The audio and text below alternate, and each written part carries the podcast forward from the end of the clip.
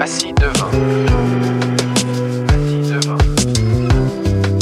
Assis devant, épisode 3, Caledonia Springs, l'époque dorée des sources thermales.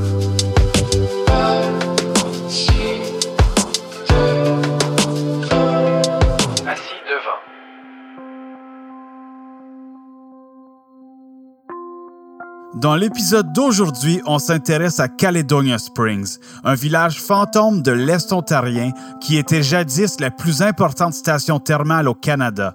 Comment est-ce que 100 ans plus tard, aucune trace ne subsiste de cette époque dorée du thermalisme à Caledonia Springs?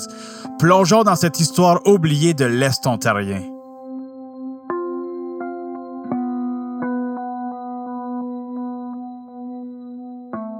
Chaque épisode d'Assis devant part d'une image captée par notre équipe. Pour débuter cet épisode, nous nous trouvons directement sur le site de Caledonia Springs. À première vue, nous sommes au beau milieu d'un champ entre les villages de Lornial, Alfred, Ventlikill et Hawkesbury, au cœur de l'Est ontarien. Pour les gens moins familiers avec la région, nous sommes environ à mi-chemin entre Ottawa et Montréal. En regardant autour, il est impossible d'imaginer qu'il y a environ 100 ans, ce site était un incontournable pour les plus riches de la société. Il n'existe aujourd'hui aucune plaque qui raconte l'histoire de ce site. Il n'y a absolument rien qui commémore l'existence d'un vaste complexe de villégiature de renommée internationale. Avec un peu de recherche préalable et avec les dires de mon père qui a grandi sur une ferme à quelques kilomètres de là, nous avons réussi à identifier la parcelle de terre qui abritait jadis le cœur de la ville d'eau de Caledonia Springs. Il s'agit d'un terrain privé entouré principalement de terres agricoles. Justement, notre image de départ pour cet épisode est le dernier pavillon toujours debout aujourd'hui. Il s'agit d'une structure en bois de 4 mètres par 4 mètres et on y voit encore le carrelage d'époque au sol l'inscription Magic Spring, soit une marque de commerce de l'eau qui était produite sur place à l'époque, ainsi que le type d'eau disponible, soit une source d'eau saline et une source d'eau sulfureuse. En descendant quelques marches, on arrive devant deux tuyaux qui sortent d'un mur en céramique où l'eau coule toujours à ce jour. Laissez-moi vous dire qu'avec l'odeur qui se dégage, il ne fait aucun doute qu'il s'agit d'eau sulfureuse. Le deuxième tuyau nous offre pour sa part de l'eau saline. Quelques mètres derrière les sources, on y découvre quelques vestiges de cette époque dorée du thermalisme, soit une fondation d'une ancienne usine d'embouteillage et un restant de bain public qui s'apparente à une ancienne piscine. Bref, très peu de gens de la région semblent être au courant de l'histoire de ce site. Pour réellement saisir l'état des lieux, visitez la page Facebook et la page Instagram d'Assis Devant pour voir les photos captées sur place. Vous y trouverez également des photos du dernier pavillon et des ruines encore visibles à ce jour, en plus de photos d'archives qui présentent ce qu'il y avait sur le site à l'époque.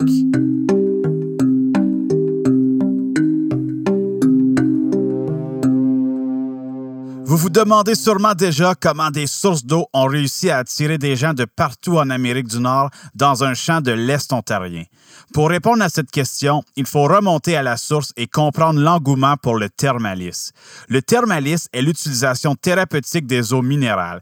Les premières traces de cette pratique remontent à près de 3000 ans avant Jésus-Christ en Italie, en France, en Grèce et en Égypte pour plus tard se répandre aux quatre coins de l'Empire romain. Le thermalisme reste populaire pendant plusieurs siècles et mène même à la création au 18e et 19e siècle des fameuses villes d'eau européennes, au lieu de l'aristocratie. On pense ici aux villes d'eau de Carlsbad en République tchèque, de Vichy en France et de Spa en Belgique. Pour les gens qui viennent d'allumer, et oui, le terme Spa provient de cette ville belge. À l'époque, la croyance populaire voulait que l'eau minérale naturelle ait une vertu curative, c'est-à-dire qu'elle peut soigner certaines maladies ou conditions physiques. Dépendamment des mots qu'on voulait soigner, les curistes, ça c'est le titre qu'on donne aux gens qui pratiquent le thermalisme, pouvaient soit boire directement l'eau ou encore s'y tremper. Plus près de chez nous, au Canada, le thermalisme a connu son époque dorée au 19e et au 20e siècle avec les stations thermales de Saint-Léon au Québec, des Banff Springs en Alberta, de Carlsbad Springs en Ontario et bien évidemment de la station qui nous intéresse aujourd'hui, Caledonia Springs en Ontario, qui était la station la plus importante du pays.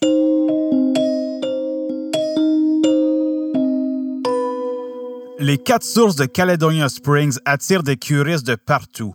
Sur place, il est possible de profiter d'une source d'eau salée, d'une source d'eau gazeuse ainsi qu'une source d'eau sulfureuse qui se distingue par sa couleur jaunâtre et son odeur nauséabonde. Une quatrième source intermittente, située un peu plus loin des trois autres, propose pour sa part une eau plus riche en minéraux. Cette dernière produit également un jaillissement toutes les quatre minutes. Le curiste moyen se déplace à Caledonia Springs pour y guérir plusieurs maladies. L'eau des sources est particulièrement efficace pour soigner les rhumatismes. Vous vous demandez peut-être qu'est-ce qu'un rhumatisme, un mot qui sort la plupart du temps de la bouche de vos grands-parents?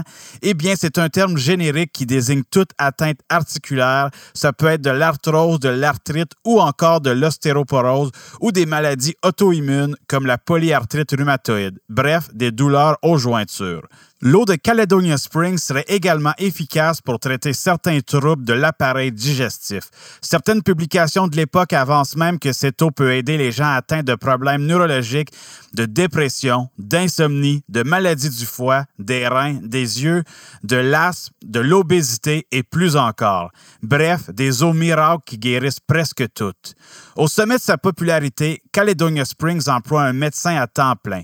Ce dernier peut évaluer des patients et leur proposer un traitement spécifique. Une cure efficace aux eaux de Caledonia Springs doit durer trois semaines et dans plusieurs cas plus longtemps pour obtenir les effets désirés.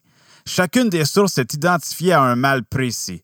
Par exemple, on prescrit l'eau saline pour les problèmes de foie et d'estomac, l'eau sulfureuse pour les problèmes de reins, de vessie, du sang et de la peau, l'eau gazeuse pour les troubles digestifs et nerveux et l'eau sulfatée pour les problèmes d'intestin et du foie. Le médecin dicte également la quantité d'eau à boire à chaque jour. Le traitement pouvait prendre deux formes, soit tu buvais directement l'eau ou tu profitais d'un bain pour que ton corps soit en contact avec l'eau miraculeuse. Justement, au fil du temps, de magnifiques bains ont été aménagés à Caledonia Springs. Évidemment, ce genre de traitement n'était pas pour tous. La majorité des clients de la ville d'eau étaient des gens très nantis, issus de la haute bourgeoisie et qui pouvaient se permettre trois semaines de vacances à Caledonia Springs. Parmi les clients de renom, on pense à Lord Elgin, gouverneur général, Louis-Hippolyte Lafontaine, premier ministre du Canada uni, Louis-Joseph Papineau, homme politique, pour ne nommer que ceux-là. Au fil du temps, Caledonia Springs sera attiré des clients provenant d'un peu partout au pays et du nord des États-Unis et se positionne rapidement comme un incontournable de la villégiature au pays.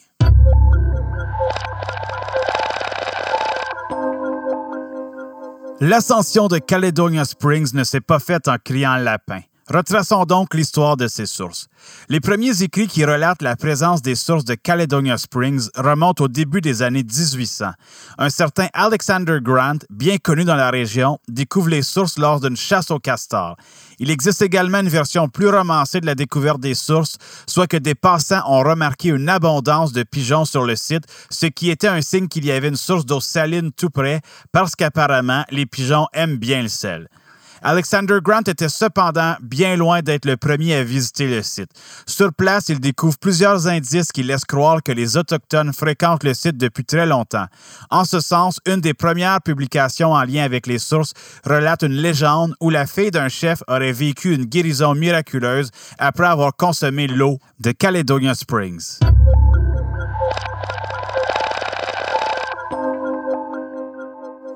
Il faudra plus de 30 ans avant de réellement voir un développement autour des sources de Caledonia Springs. Le tout commence en 1835 avec la construction d'un chemin carrossable entre l'Ornial et Caledonia Springs, ce qui facilite grandement les déplacements jusqu'aux sources puisque la majorité des curistes arrivent via la rivière des Outaouais et débarquent dans le village de l'Ornial. Un an plus tard, en 1836, William Parker achète la propriété avec la forte intention de développer un lieu de villégiature. Il n'a pas peur d'investir beaucoup d'argent dans le développement du site. Il construit rapidement un hôtel, draine le terrain et aménage les lieux. Le développement est fulgurant. En quelques mois seulement, plusieurs infrastructures sont érigées près des sources, que ce soit un bureau de poste, un magasin général, un établissement de bain, un pavillon de repos et la cerise sur le Sunday, le Caledonia Springs Hotel qui peut accueillir une centaine de clients. En 1837, Parker fonde la Caledonia Springs Company dans le but de pouvoir exploiter les sources et les rendre accessibles au-delà de la région.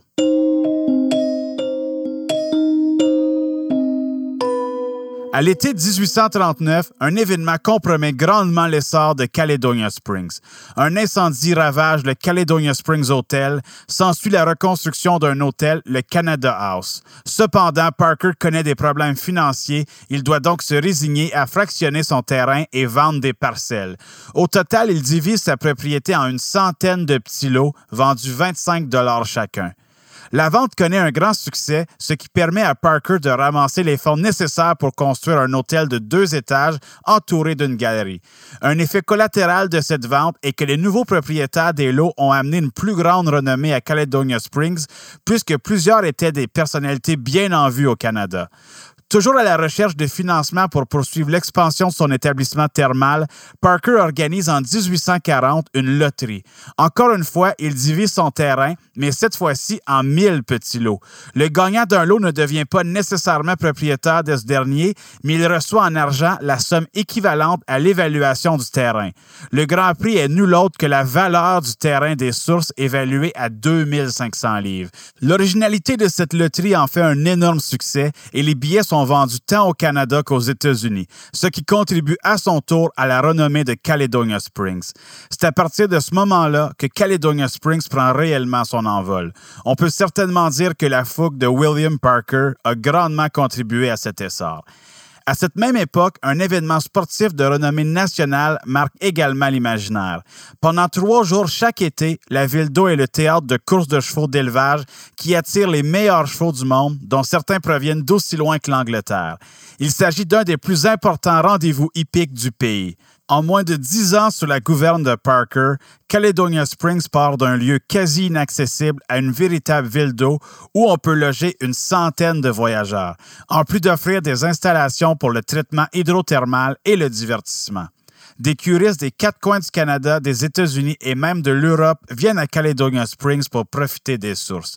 La ville d'eau compte maintenant trois hôtels, le Canada House, le Smith's New Hotel et le Caledonia Hotel plus deux maisons de pension, un établissement de bain, une usine d'embouteillage d'eau, un bureau de poste, deux magasins, deux chapelles et quelques maisons. Les sources sont également mises en valeur par des pavillons construits à proximité.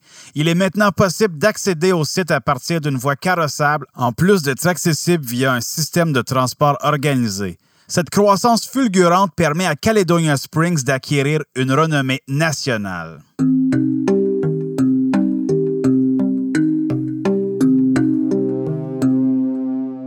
Nous voilà en 1847. William Parker est prêt à passer à autre chose. Il vend alors sa propriété à G.L. Wilkinson pour 44 000 Ce changement de main aura pour effet de faire stagner la croissance de la ville d'eau pendant une vingtaine d'années. Après plusieurs changements de propriétaire, le vent tourne encore une fois. En 1866, la Caledonia Springs Hotel Company voit le jour. Cette entité connaîtra encore plus de succès que la Caledonia Springs Company fondée en 1837 par Parker. Il faut dire que les principaux actionnaires sont de riches hommes d'affaires de la région, ce qui aide à assurer un investissement sur le site. Ce nouveau groupe devient propriétaire d'un vaste domaine de 800 acres qui inclut évidemment les quatre sources d'eau minérale, mais également tous les immeubles du site et même un quai d'embarquement à Lornial sur la rivière des Outaouais, situé à une dizaine de kilomètres. La Caledonia Springs Hotel Company investit plusieurs milliers de dollars pour relancer la station thermale. Dès lors, elle organise une vaste campagne pour commercialiser ses eaux. Par la suite, elle construit un spacieux hôtel en pierre de quatre étages pouvant accueillir jusqu'à 200 clients. Ce nouvel établissement comprend également des bains hydrothermaux, une salle de quai et des salles de billard. La ville d'eau peut maintenant accueillir près de 500 voyageurs. Malheureusement, le malheur frappe de nouveau. Quelques années après son ouverture, le feu détruit complètement le plus récent hôtel, ce qui compromet encore une fois le développement de la station thermale. La ville d'eau ne peut maintenant qu'accueillir 250 voyageurs, ce qui ne suffit pas à répondre à la demande. Cette catastrophe aura raison de la Caledonia Springs Hotel Company qui sera dissoute et l'établissement thermal sera vendu en 1874 pour seulement 7000 dollars.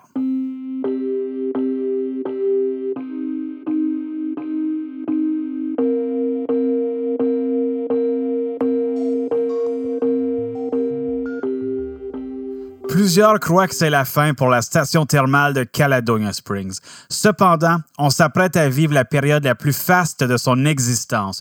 Encore une fois entraînée par la volonté des nouveaux propriétaires, la station est sur le point de devenir un incontournable pour la bourgeoisie canadienne et même américaine.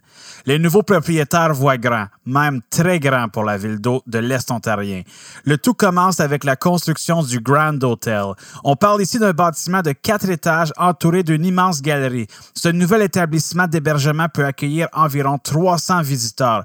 On y construit également une tour d'observation au sommet de l'hôtel. Le Grand Hotel se positionne comme étant l'un des plus spacieux et modernes de son époque. Le bâtiment est éclairé au gaz, chauffé à la vapeur et possède un ascenseur, le Grand luxe. En plus de ça, chaque chambre comprend sa propre salle de bain. Les curistes peuvent même bénéficier des bienfaits des sources thermales à l'intérieur même de l'hôtel avec des équipements hydrothermaux. De plus, le Grand Hotel comprend une salle à manger pouvant accueillir 300 personnes, une salle de bal, des salons, une bibliothèque ainsi que plusieurs services tels qu'un médecin résident et un salon de coiffure. Les villégiateurs peuvent également profiter d'un complexe sportif situé tout près de l'hôtel. Jusqu'à la fin du siècle, le site est constamment amélioré. On y ajoute des arbres, on aménage des jardins, le tout pour rendre les lieux plus accueillants. En 1896, le train arrive à Caledonia Springs. La ville d'eau est maintenant reliée par un chemin de fer, ce qui facilite les déplacements des gens qui habitent à Ottawa ou à Montréal. Les développements des 30 dernières années permettent donc à la ville d'eau de s'établir comme une destination de première classe au pays. Si bien que pratiquement tous les guides de voyage de l'époque proposent Caledonia Springs dans sa liste de destinations incontournables au pays. Il est même possible de bénéficier des bienfaits de l'eau de Caledonia Springs sans se déplacer. Avec son usine d'embouteillage, l'eau de source de Caledonia Springs fait son chemin partout au pays. À l'époque, L'eau des villes était polluée, alors les gens étaient à la recherche d'une eau d'une plus grande qualité. Et les plus nantis ne voulaient donc pas boire l'eau du robinet. Ils préféraient consommer de l'eau de source. Justement, Caledonia Springs se targuait d'avoir une eau d'une pureté absolue. Une eau de si bonne qualité qu'elle remporte le titre de meilleure eau au monde lors de l'exposition universelle de Chicago de 1893. La ville d'eau produisait en 1900 près d'un quart de toute l'eau minérale au pays. Oui, vous avez bien compris, 25% de toute l'eau minérale du pays provenait des sources de Caledonia Springs. On parle ici de 900 000 gallons de plus que le deuxième plus gros producteur au pays. Plusieurs compagnies utilisent également l'eau de Caledonia Springs pour leurs propres produits, tels que des ginger ales ou autres boissons. Ces quelques statistiques nous permettent de réellement saisir l'ampleur de Caledonia Springs.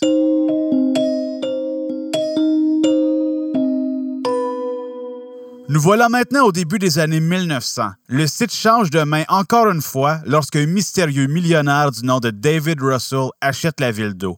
Il gardera le site seulement cinq ans avant de le vendre à un énorme joueur du monde hôtelier, nul autre que le Canadien Pacifique, qui exploite déjà plusieurs des hôtels les plus en vue au pays. On passe ici au Château Frontenac et le Place Vigée au Québec, le Château Lake Louise en Alberta, le Vancouver et l'Empress en Colombie-Britannique, pour ne nommer que ceux-là. Le Canadien Pacifique connaît également le marché des stations thermales puisqu'il possède le Banff Spring Hotel en Alberta, une autre station thermale qui a le vent dans les voiles au tournant du siècle. Le CPR ajoute donc le Grand Hotel à son réseau d'hôtels et de chemins de fer. L'arrivée du Canadien Pacifique amène également son lot de changements. Le Grand Hotel change de nom. On l'appelle maintenant le Caledonia Springs Hotel. Les nouveaux propriétaires investissent pour augmenter l'expérience client sur place. On y construit plusieurs installations récréatives, un terrain de golf et une ferme pour fournir l'établissement en nourriture fraîche. L'hôtel est maintenant ouvert à l'année. Au fil du temps, Caledonia Springs réussit à se positionner comme un haut lieu de la villégiature qui attire une clientèle beaucoup plus variée que des gens malades en quête de remèdes miracles.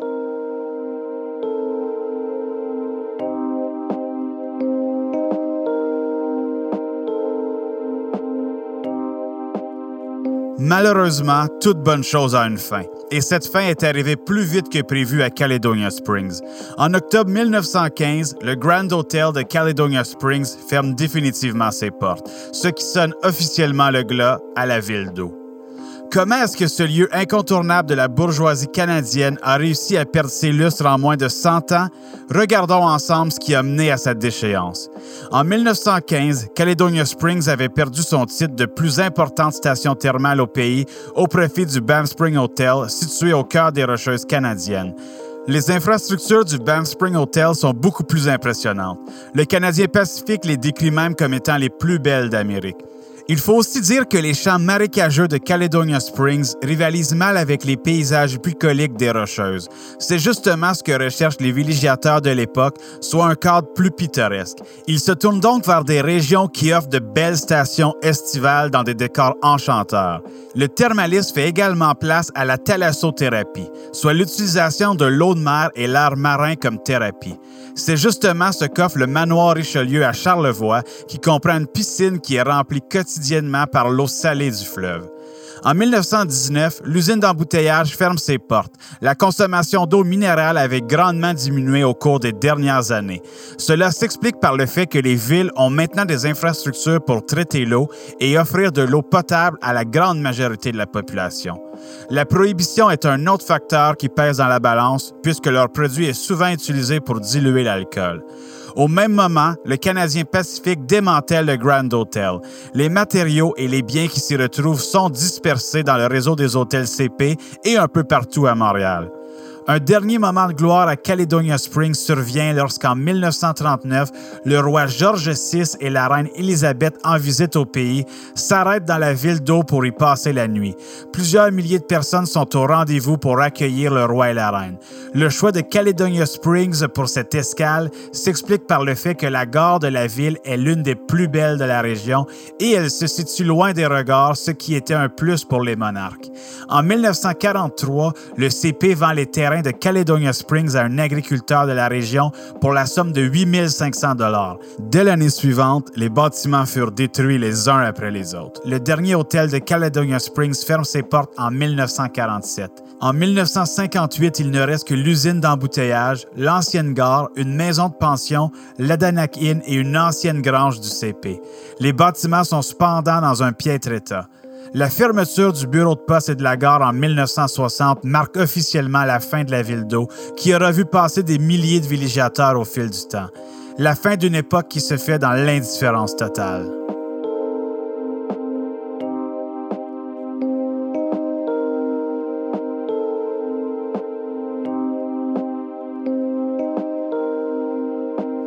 Sur place à Caledonia Springs, il ne reste aujourd'hui pratiquement aucune trace de cette époque dorée du thermalisme. Oui, il y a un dernier pavillon où deux sources coulent toujours, des bouts de trottoir ici et là et quelques fondations, mais rien ne laisse présager qu'il y a à peine 100 ans, ce site attirait des gens de partout au pays. Malgré plusieurs idées de projets pour mettre en valeur le site, à ce jour, rien n'a été réalisé et Caledonia Springs est laissé à l'abandon. L'histoire de cette station thermale de renommée internationale a rapidement sombré dans l'oubli. L'eau qui jaillit du dernier pavillon depuis plus de 100 ans nous rappelle que notre patrimoine est fragile et que nous devons tout faire en notre possible pour le protéger et le transmettre aux générations futures.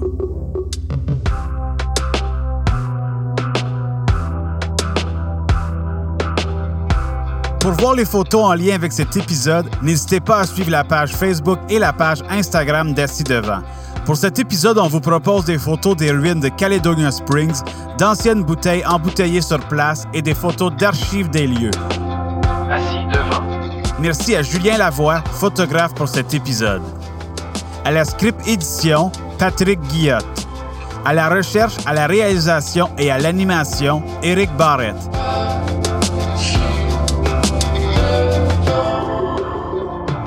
La musique est de Jean-Philippe Levac.